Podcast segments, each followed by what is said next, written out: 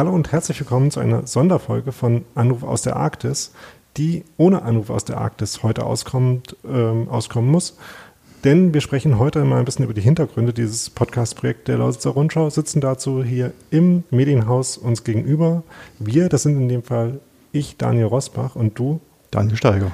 Genau. Äh, Daniel, du bist äh, derjenige von uns, äh, der Redakteur, der wöchentlich einmal mit Thomas Wunderlich, dem Kapitän des äh, Forschungsschiffs Polarstern, der das in, dem, in der Forschungsexpedition Mosaik gerade unterwegs ist, äh, diesen Podcast eigentlich immer machst. Und weil wir aus den verschiedenen Gründen, die, über die wir gleich noch sprechen werden, da ja nicht so viel Zeit ist, Hintergründe dazu äh, zu erklären, haben wir uns überlegt, dass wir das einmal jetzt in diesem Gespräch machen und ein bisschen darüber reden, wie es zu diesem Projekt kam, diesem Podcast-Projekt, äh, was die Hintergründe der Expedition sind und einmal ein bisschen äh, hinter die Kulissen sowohl der, des Podcastes, den wir jetzt gerade angefangen haben, als auch der Expedition schauen.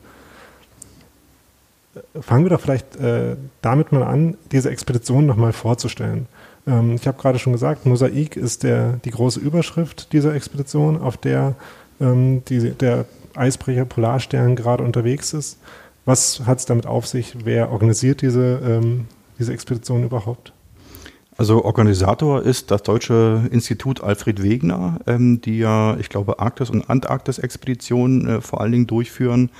Ähm, also wie es bei solchen Expeditionen wahrscheinlich immer ist, geht da irgendwie eine jahrelange Vorbereitung äh, hinaus. Da sind, glaube ich, 19 verschiedene europäische Länder eingebunden in diese ganze äh, Geschichte ähm, an Bord. Ich glaube, Thomas hatte das mal gesagt gehabt, es sind 100 Leute immer an Bord, 60 Mann Besatzung, 40 Wissenschaftler. Glaube ich, wenn ich das richtig im Kopf habe, die Dings, die Aufteilung. Und wie gesagt, die wechseln halt auch ständig. Also es sind hunderte von Leuten irgendwie damit beschäftigt, auch an Land noch das Ding mit zu betreuen. Ähm, es ist ja nicht bloß die äh, Polarstern, die da, das ist das Schiff, was ständig dieses eine Jahr äh, in der Arktis äh, quasi ist, vor Ort ist und forscht. Es gibt da irgendwie, zumindest gab es den vor Corona-Zeiten, einen relativ, nennen wir es mal, Shuttle-Service mit russischen Eisbrechern. Die haben quasi immer Versorgungsfahrten sozusagen unternommen und haben Güter äh, zur äh, Polarstern transportiert, beziehungsweise waren die, glaube ich, auch äh, verantwortlich dafür, dass äh, Besatzung und Wissenschaft da alle acht Wochen, glaube ich, war dieser Austausch, ähm, immer regelmäßig sich ausgetauscht werden, weil ich glaube, die, äh, das erste halbe Jahr dieser Expedition fand quasi monatelang im Dunkeln statt, weil da oben halt Arktisbereiche die Sonne dann tagsüber auch nicht aufgeht. Ähm, das ist auch die, für die Psyche wohl, äh, kann man sich, können wir uns nicht äh, zumindest nur vorstellen, auch belastend ist, das irgendwie durchzustehen. Genau, das äh, gibt ja schon äh, ein Gefühl dafür, wie groß diese Expedition ist. Ne? Also diese Zahl von 100 äh, Menschen, die da gleichzeitig arbeiten. Aber in Wirklichkeit sind halt noch viel mehr beteiligt, weil es eben diese Rotation gibt, weil es insgesamt vier ähm, Legs nennt, nennt die Expedition das, also vier Abschnitte, in denen jeweils die die ähm, Besatzung gewechselt wird, die Wissenschaftlerinnen und Wissenschaftler wechseln. Das heißt, ähm, das ist ein sehr großes Team, äh, wo ja noch weitere Wissenschaftlerinnen und Wissenschaftler auch dahinter stehen, die von zu Hause aus das vorbereiten, später auch auswerten natürlich. Ähm, und wo auch sehr viele verschiedene Institutionen beteiligt sind. Also das Alfred-Wegener-Institut, hast du ja gesagt, äh, ist da federführend, aber ähm, arbeitet mit ganz vielen Einrichtungen zusammen. Genau. Das, ja. hm.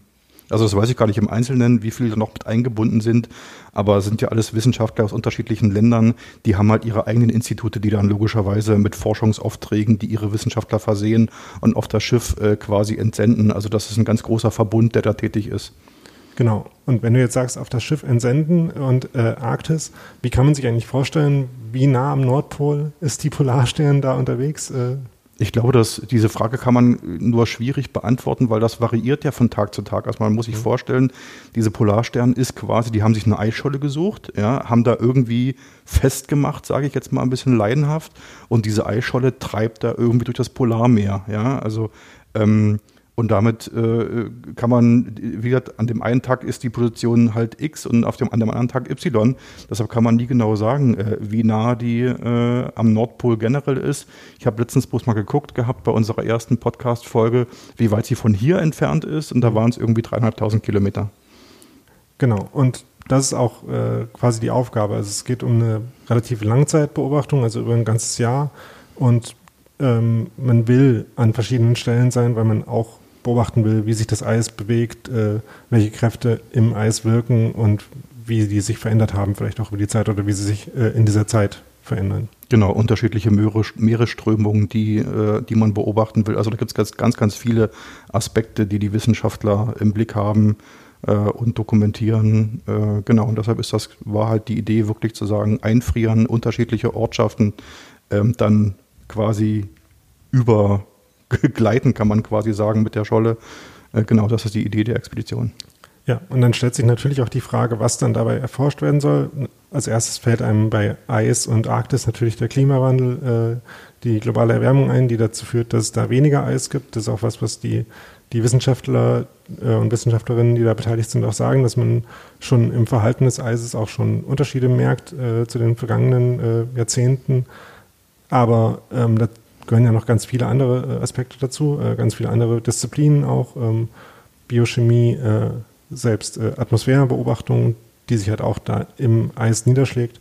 Aber das ist, glaube ich, was, was, ähm, äh, was ich nur kurz sage, um deutlich zu machen, wie kompliziert die ganze Angelegenheit, die da erforscht wird und warum es halt auch so viel Zeit braucht, um da zu erforschen. Und vielleicht kann uns dazu äh, Thomas Wunderlich in den nächsten Folgen noch ein bisschen mehr sagen, wie komplex eigentlich die Zusammenarbeit da ist. Mhm. Also das haben wir auch vor, äh, als Thema auf jeden Fall zu machen.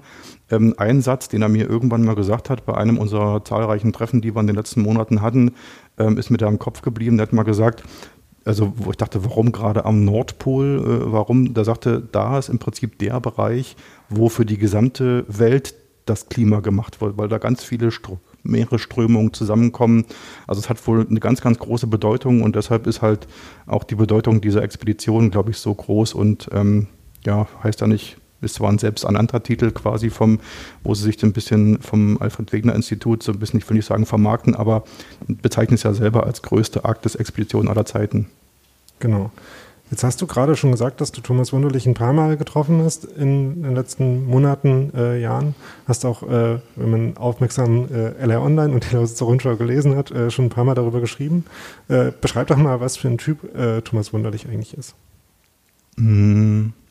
Der ist also wirklich erstmal, wenn man es jetzt mal so ein bisschen als, als aus Sicht der lokalen Zeitung sieht, also wirklich so ein echter Lausitzer Junge. Ähm, also ich würde jetzt mal sagen, ich muss mich ganz kurz erinnern, entweder in Cottbus geboren und in Lübben zur Schule gegangen oder umgekehrt, das weiß ich gerade gar nicht so genau, äh, die biografischen Daten. Aber jedenfalls, der wohnt in Burg im Spreewald das halbe Jahr, wo er halt nicht unterwegs ist ähm, äh, mit der Polarstern, ist er halt wirklich ein echter Spreewälder. Ähm, und wie habe ich ihn kennengelernt? Ja, also das ist wirklich jemand, der für für diese Aufgabe brennt. Also der nicht bloß sagt, äh, ich fahre jetzt halt da als Job dieses Schiff.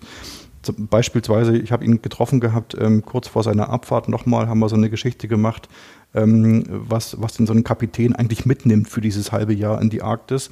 Und da hat er mir ganz stolz erzählt, ähm, dass er äh, in seiner Freizeit quasi antiquarische Bücher sammelt, die sich genau mit diesen Themen beschäftigen, also Expeditionsbücher oder was mit Nautik. Und da hatte er gerade ein Buch in einem Antiquariat irgendwie ergattert gehabt oder gefunden gehabt über diese legendäre äh, Antarktis-Expedition von Amundsen und Scott. Ich glaube sogar eine Erstausgabe. Und die wollte er mitnehmen und wollte sie halt dann in seiner Freizeit da auf dem Schiff lesen. Also wo man schon sieht, das ist ein positiv Verrückter, ja, also der da wirklich diese, diesen Job lebt und ähm, da seine ganze, sein ganzes Herz irgendwie reinsteckt. Genau, und so habe ich ihn halt kennengelernt und so ist dann auch im Gespräch miteinander quasi die Idee zu diesem Podcast entstanden. Ja, und der sich auch aktiv äh, für genau diese Aufgabe entschieden hat. Ähm, also die äh, eigentlich äh, quasi den Karriereweg gehabt hätte, irgendwie Handelskapitän zu sein und dann aber sagte, das kommt mir irgendwie nicht so ausführend vor. Ähm, ich würde lieber das machen. Genau, also er war, hat wirklich äh, das Kapitänspatent, glaube ich, auf einem Containerschiff gemacht und sagte dann mal wortwörtlich, diese Schachteln durch die Gegend fahren ist ihm einfach zu langweilig. Ja, also ähm, und hat dann halt wirklich geguckt, äh, was könnten weitere Schritte für ihn sein und hat dann großes Glück gehabt, weil äh, so wie er das selber sagt, wenn du auf der Polarstern irgendwie einmal in so einer Position bist, dann machst du das eigentlich irgendwie bis zu deinem Rentenalter. Und er hatte das große Glück, dass jemand gerade irgendwie in Ruhestand gegangen ist und er, glaube ich, auch über diese Wege erster Offizier dann äh, da Fuß gefasst hat und jetzt seit einigen Jahren dann schon wirklich da einer von zwei Kapitänen dieses Forschungseisbrechers ist. Und das ist ja auch noch äh, als relativ junger äh, Kapitän sozusagen. Genau, er ist jetzt 40, also da, da fehlt mir ein bisschen, äh, da kann ich, das kann ich schwer einordnen, weiß nicht, wie alt so ein Kapitän, mhm. aber es ist schon so, dass ich dachte so, er ist das, glaube ich, jetzt schon seit, naja, sieben, fünf, sechs, sieben Jahren, weiß ich gar nicht genau, müsste ich nachlesen. Ähm, aber wo ich schon dachte, so, mein lieber Mann, das ist ja, ähm, wie gesagt, Forschungseisbrecher, 100 Leute an Bord, ähm, Extremwettersituationen, die Eis, das Eis rundherum. Also es ist schon eine Verantwortung, wo man sagen muss, Hut ab. Ja, das äh, kriegt mancher wahrscheinlich feuchte Hände da bei dem Gedanken. Genau. Wie gesagt, du hast schon ein paar Mal über äh, Thomas Wunderlich geschrieben. Wir verlinken die entsprechenden Artikel auch in den Shownotes von dem Podcast jetzt nochmal. Aber wir machen jetzt einen Podcast und äh, schreiben gerade keinen Zeitungsartikel. Wie bist du darauf gekommen, äh, gerade das Medium für jetzt diese Expeditions, die aktuelle Expeditionsgeschichte zu wählen? Ähm, das war, also wir haben gemeinsam über, überlegt gehabt mit Thomas mal. Ähm, ich fände halt, oder ich fand es halt extrem spannend zu sagen, er ist ursprünglich weiter geplant, dass er ein halbes Jahr da wirklich an Bord ist. Corona hat diese Zeit jetzt ein kleines bisschen verkürzt ähm, dass wir überlegt haben, wie können wir quasi diesen, diesen Spreewälder regelmäßig begleiten. Ähm, und dann haben wir halt über die technischen Möglichkeiten auch geredet, ähm, haben die da Internet an Bord, wo man auch mal ein Bild oder ein Filmchen oder irgendwas schicken kann. Das ist alles ein bisschen schwierig. Aber er sagte halt, telefonieren funktioniert ganz gut. Ähm, und dann haben wir halt, als er dann wirklich an Bord war, mal so einen ersten Telefontest gemacht, weil ich da so ein bisschen Zweifel hatte, ob dieses Satellitensystem da wirklich tauglich ist, auch wegen Sprachverzögerung und so, aber es ging. Und dann haben wir halt gesagt, Mensch, was halten wir denn beide davon, wenn wir quasi einmal in der Woche telefonieren, ähm, zeichnen das einfach auf, ähm, nehmen jetzt die, die technischen Störgeräusche, die dieses äh, Telefonsystem mit sich bringt, ähm, in Kauf und machen da ein bisschen ähm, ich will nicht sagen, machen das ein bisschen zum Programm durch diesen, das heißt ja Anruf aus der Arktis, also ist klar, dass das kein ganz sauber aufgezeichnetes Gespräch sein kann. Ähm, ja, und so ist halt so Stück für Stück diese Idee entstanden und die, die haben halt einfach mal gestartet. Und ähm, ich bin auch überzeugt davon, dass äh, wir, die Expedition läuft ja bis Ende September, definitiv, ähm, dass äh, es genügend Stoff geben wird, um da Woche für Woche wirklich über irgendeinen kleinen Aspekt dieser Expedition zu berichten und zu, äh, dass wir uns darüber unterhalten. Genau. Genau, das ist dann die Idee für die, die kommenden Folgen, auf die man sich jetzt noch freuen kann. Wann war das erste Mal, dass du äh, dann mit Thomas Wunderlich auf dem Schiff telefoniert hast? Mm, das ist jetzt schon, das ist jetzt zwei Wochen her. Ähm, wie gesagt, äh, normalerweise sollte er am 1. April das mhm. Kommando übernehmen. Durch Corona, ähm, also der Kapitän und äh, ich glaube noch ein paar andere höher gestellte Besatzungsmitglieder oder Forscher sollten eigentlich mit dem Flugzeug ähm, dahin kommen. Corona hat halt alle Flug äh, quasi äh, Bewegungen eingestellt, auch in diesem Bereich. Und das wäre eine russische ähm, Fluggesellschaft gewesen. Die hat halt gesagt, wegen der Situation können wir das momentan nicht machen. Ähm, und da stand, glaube ich, so wie ich das richtig immer so ein bisschen zwischen den Zeilen äh, mitbekommen habe, wirklich die ganze Expedition auf der Kippe. Ähm, weil du nicht einfach sagen kannst, naja, die Leute lassen wir an Bord, die haben ja auch nicht das Proviant wahrscheinlich für, um dann bis September durchzuhalten. Und dann haben sie halt wirklich äh, überlegt, wie kriegen wir diesen, diesen Mannschaftsaustausch hin und wie kriegen wir da ähm, im Prinzip äh, neue Vorräte auf das Schiff. Und da haben sie sich halt überlegt, das Alfred Wegener Institut, ähm, die haben mehrere Forschungsschiffe und haben halt zwei andere deutsche Forschungsschiffe im Prinzip mit Proviant und der Mannschaft beladen und sind hochgefahren äh, irgendwie Richtung Spitzbergen. Äh, die Polarstern musste sich mit der damals darauf befindlichen Besatzung im Prinzip von ihrer Scholle lösen. Die haben sich, haben irgendwo ein Rendezvous gemacht. Die drei Schiffe haben Besatzung und äh, Dings ausgetauscht. Ähm, und dann ist Thomas mit, mit, dem Schiff wieder hochgefahren quasi und hat die Scholle wieder gesucht. Und als er an Bord war, war quasi unser erster Telefontermin. Also nicht sofort am nächsten Tag, aber als sich alles ein bisschen eingespielt hat und die Scholle wieder gefunden war, haben wir gesagt, so, jetzt können wir in Ruhe mal uns zehn Minuten nehmen und können mal telefonieren. Genau. Ähm, daran sieht man ja auch schon, dass halt, äh, Corona tatsächlich da auch einiges durcheinander gewürfelt hat. Äh, es war ja sowieso ein, äh, gerade für die Kapitäne, die beiden Kapitäne des Schiffs, ein ambitionierter Plan, dass halt, während, wir haben es ja vorhin schon gesagt, die restlichen Crewmitglieder, die restlichen WissenschaftlerInnen ähm, einen viel kürzeren Austauschrhythmus äh, haben, hatten sich die beiden Kapitäne ja darauf geeinigt, dass halt in zwei äh, halbjährige Abteile nur zu, äh, zu trennen, mhm. wo jetzt das erste davon noch ein äh, ganzes Stück länger wurde und das zweite ein Stück kürzer. Ja. Genau, genau. Also so war das.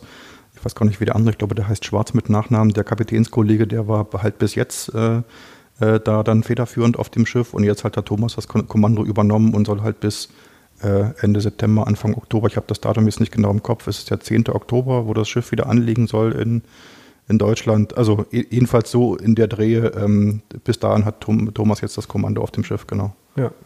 Dass das nur über Telefon funktioniert, hast du gerade schon gesagt, dass, das, dass man das auch ein bisschen hört, ist klar. Mhm. Ähm, was sind denn die technischen Voraussetzungen äh, für Thomas, ähm, dort vom Schiff äh, Kontakt aufzunehmen? Telefon geht relativ normal über ein Satellitentelefonsystem, das Iridium heißt. Ähm, da äh, ich habe mal geguckt jetzt in Vorbereitung ganz kurz auf die Sendung, das kostet aber ordentlich Geld, kostet irgendwie so für den, für den, der, der anruft, kostet irgendwie die Minute über einen Euro. Ähm, äh, und für, wenn ich, wenn wir da anrufen würden, das ginge wohl technisch auch, ist aber ein bisschen komplizierter, ähm, dann kostet sogar über zwei Euro.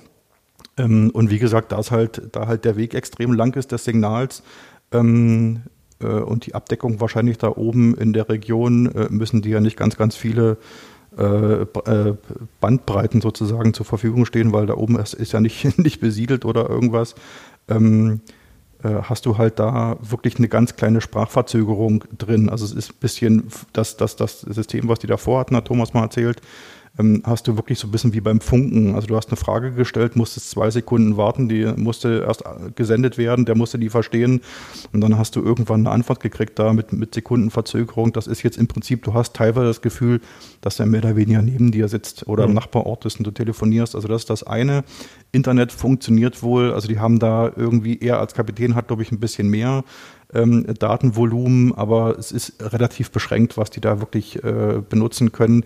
Das meiste geht natürlich logischerweise, weil das der Kern der der Kern der Expedition ist für Forschungsdaten und sowas drauf, die die wahrscheinlich irgendwie an ihre Basisstationen senden. Ähm, also WhatsApp funktioniert ganz super, da mhm. tauschen wir uns relativ regelmäßig aus und verabreden halt einen Zeitraum, das muss ja auch für ihn passen kann ja nicht einfach sagen, äh, keine Ahnung, ich bin jetzt mal von der Brücke weg, äh, um jetzt mal ein Telefonat zu führen, sondern man muss das immer so ein bisschen tagesaktuell dann wirklich verabreden. Ja, und das ist dann wirklich, dann sitze ich an meinem Telefon, äh, es klingelt irgendwann und dann ist er dran. Genau, ähm, das heißt, ähm, als Besatzungsmitglied, als Kapitän kann man dann dort äh, schon auch per Internetverbindung nach Hause halten, aber eben eher bei Band, auf Bandbreiten weniger intensive Weisen und zum Beispiel ähm, äh, ähm, Zoom-Meetings, wie sie ja jetzt gerade populär sind, würde das halt äh, stark überfordern. Deswegen ähm, die Telefontechnik, die ähm, das natürlich ein bisschen aufwendiger macht, ähm, die ist, wie gesagt, äh, du hast schon angesprochen, dass es auch nicht ganz äh, billig ist, das ganze System. Das heißt, und neben der Zeit, die Thomas Wunderlich zur Verfügung steht, ist das äh, sicherlich auch noch ein Faktor, der ähm, die Länge so ein bisschen begrenzt dann dabei äh, der Gespräche. Hm. Und ähm, diese Verzögerung, die du angesprochen hast, heißt natürlich auch, dass wir noch ein bisschen Arbeit damit haben, das dann äh, so aufzubereiten, dass es äh, sich äh, wie ein flüssig aufgenommenes oder ähm, gehaltenes Gespräch anhört. Genau, also ein bisschen Kosmetik machen wir daran schon. Vielleicht mal, um noch mal äh, als Beispiel mal zu sagen, was, wo man mal ein Gefühl hat für die Datenmenge. Also er selber hat den Podcast noch nie gehört, mhm. ja, weil er halt äh, über Spotify oder so irgendwas, das sind, das sind dann schon Datenvolumen, die er nicht bewegen kann. Also er hat mir irgendwo letztens mal ein Bild geschickt gehabt, ähm, was er fotografiert hat von, von, einem, von einer Eisbärenfamilie. Das musste er so extrem runterrechnen, ähm, bis er das wirklich rausgekriegt hat. Also es ist wirklich so nicht, wir hatten ja auch überlegt gehabt, nehmen wir ihn extra auf äh, seine Stimmen und schneiden das dann zusammen. Das äh, ist halt alles wegen dieser geringen Datenmengen, die man da bewegt, ähm, im Prinzip nicht möglich, dass wir jetzt auf diese Telefonvariante zurückgegriffen haben.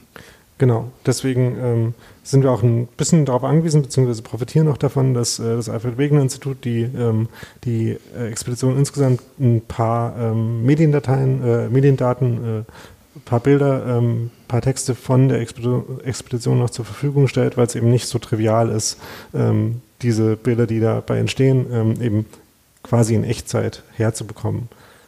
Ja. Genau, also die haben, die haben einen relativ guten, das kann man auch im Internet gut äh, verfolgen.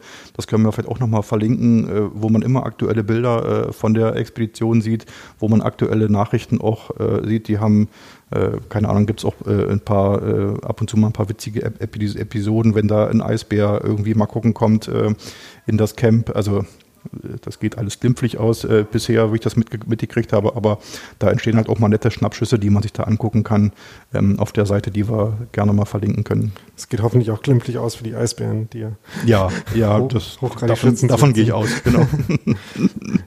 genau, und wo wir gerade schon äh, die Expedition, die äh, Medienarbeit, die äh, die Expedition selber auch macht, ansprechen, können wir äh, gleich mal unsere ersten Podcast-Grüße als äh, quasi neu im Podca in der Podcast-Community angekommen als Medienhaus senden. Denn es gibt auch von der Expedition selber zwei Podcasts, die man sich anhören kann, wenn man vielleicht noch ein bisschen mehr über die Expedition erfahren will. Der eine davon heißt äh, The Ice Pod, ist auch auf Englisch, äh, wie man im Titel schon anhört, wo unter anderem auch die, äh, der Leiter, Leiter der Forschungsabteilung, äh, also der ähm, Thomas Rex ist äh, Expeditionsleiter, Expeditionsleiter heißt es, der koordiniert, wer welche Ressourcen bekommt. Denn die Ressourcenprobleme, die wir gerade angesprochen haben, gelten natürlich auch dafür, für die wissenschaftliche Arbeit selbst. Denn obwohl das eine große Expedition ist, gibt es äh, viele Sensoren, äh, viele Techniken, die nur für bestimmte Projekte so und so lange äh, benutzt werden können. Das muss alles aufgeteilt werden. Also wer zum Beispiel mehr darüber erfahren will, wie das funktioniert, ähm, wie diese Entscheidungen getroffen werden, kann, äh, kann diesen Podcast hören. Und es gibt ähm, auch noch den äh, Podcast Arctic Drift, also genau das, was wir vorhin beschrieben haben, dass das äh, Schiff in dieser Scholle festgefroren ist und dann durch die Arktik driftet. Ähm, das Audiologbuch äh, nennt die, äh, ähm, das Alfred Wegener Institut diesen Podcast, der ist auch auf Deutsch und auch darin wird noch ein bisschen mehr über die äh, Hintergründe und über die tägliche Arbeit der Wissenschaftlerinnen und Wissenschaftler gesagt. Und mit diesen Podcast-Grüßen äh, würde ich auch diese Sonderfolge beenden und mich bei dir bedanken, Daniel. Danke für das Gespräch. Gerne. Und äh, beim nächsten Mal äh, gibt es dann wieder wirklich einen Anruf aus der Arktis mit Thomas Wunderlich. Genau, und diesmal äh, wollen wir wirklich mal so ein bisschen den Fokus auf die Wissenschaft äh, legen und äh, wirklich mal gucken, was da gerade geforscht wird. Genau, viel Spaß beim Hören davon. Ähm, ich bin gespannt.